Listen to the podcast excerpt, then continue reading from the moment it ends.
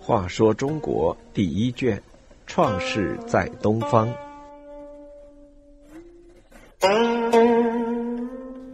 九十六，五朝元老。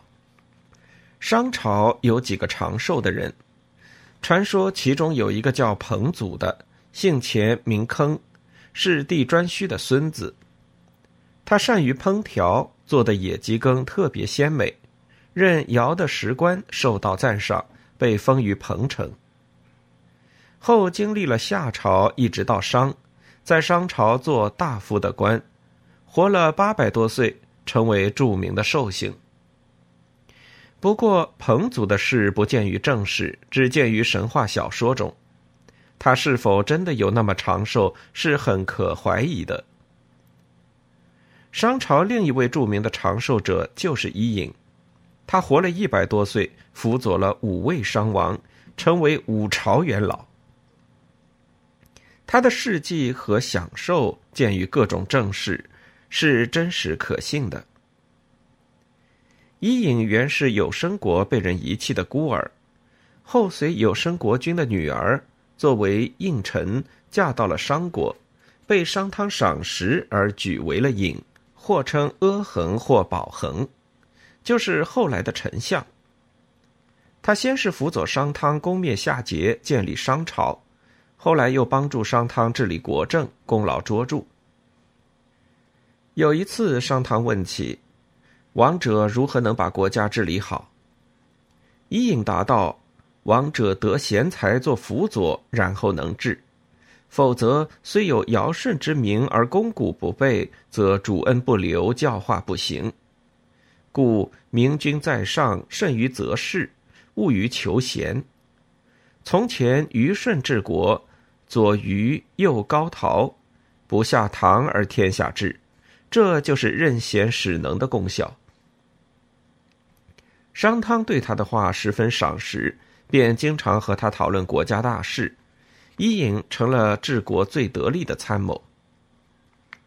商汤去世后，因以立为太子的长子太丁早年病逝，太丁之子尚年幼，伊尹就立了太丁之弟外丙继任王位。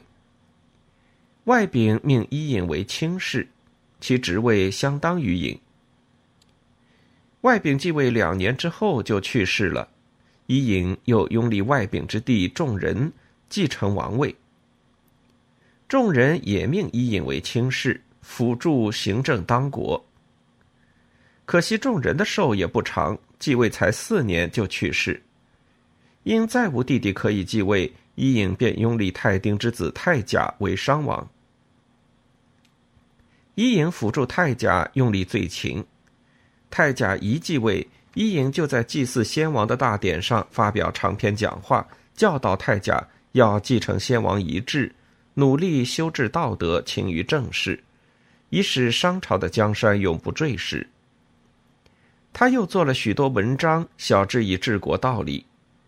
后因太甲对伊尹的训诫置若罔闻，伊尹乃毅然决然地把太甲流放到商汤的藏地。位于商都西南郊的童宫。直至太甲经过三年的反省，认识到自己过去的错误及其危害性，伊尹才接他回宫，把政权和王位交还给他。太甲去世，有儿子沃丁继位时，伊尹仍然健在。沃丁任命旧善为卿士，但伊尹还时常关心朝政。是国中德高望重的元老，直到沃丁八年，伊尹才寿终正寝。伊尹的去世在当时成为一件大事。据说其实天空大雾三日。沃丁用天子之礼给伊尹送葬，在伊尹的灵位前，用特别隆重的太牢及牛羊猪三牲齐备作为牺牲来进行祭祀。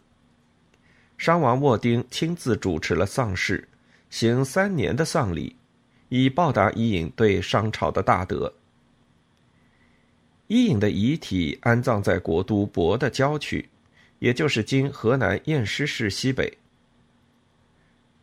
当时的卿士旧善还作文阐扬伊尹的功德，文章题名《卧丁》。伊尹辅佐了汤、外丙、众人、太甲、卧丁五位商王，是名副其实的五朝元老。有一首颂扬商朝开国历史的乐歌中这么唱：“时为阿衡，时左右商王。”这是歌颂伊尹担任着阿衡的重要官职，辅佐商王功绩。像伊尹这样的辅佐大臣，在商朝还有不少。比如在太序时有伊稚、陈户、乌贤；在祖乙时有巫贤；在武丁时有甘盘，他们都在维护商朝政权的长治久安中起了重要作用。五朝元老伊尹是其中最杰出的一位。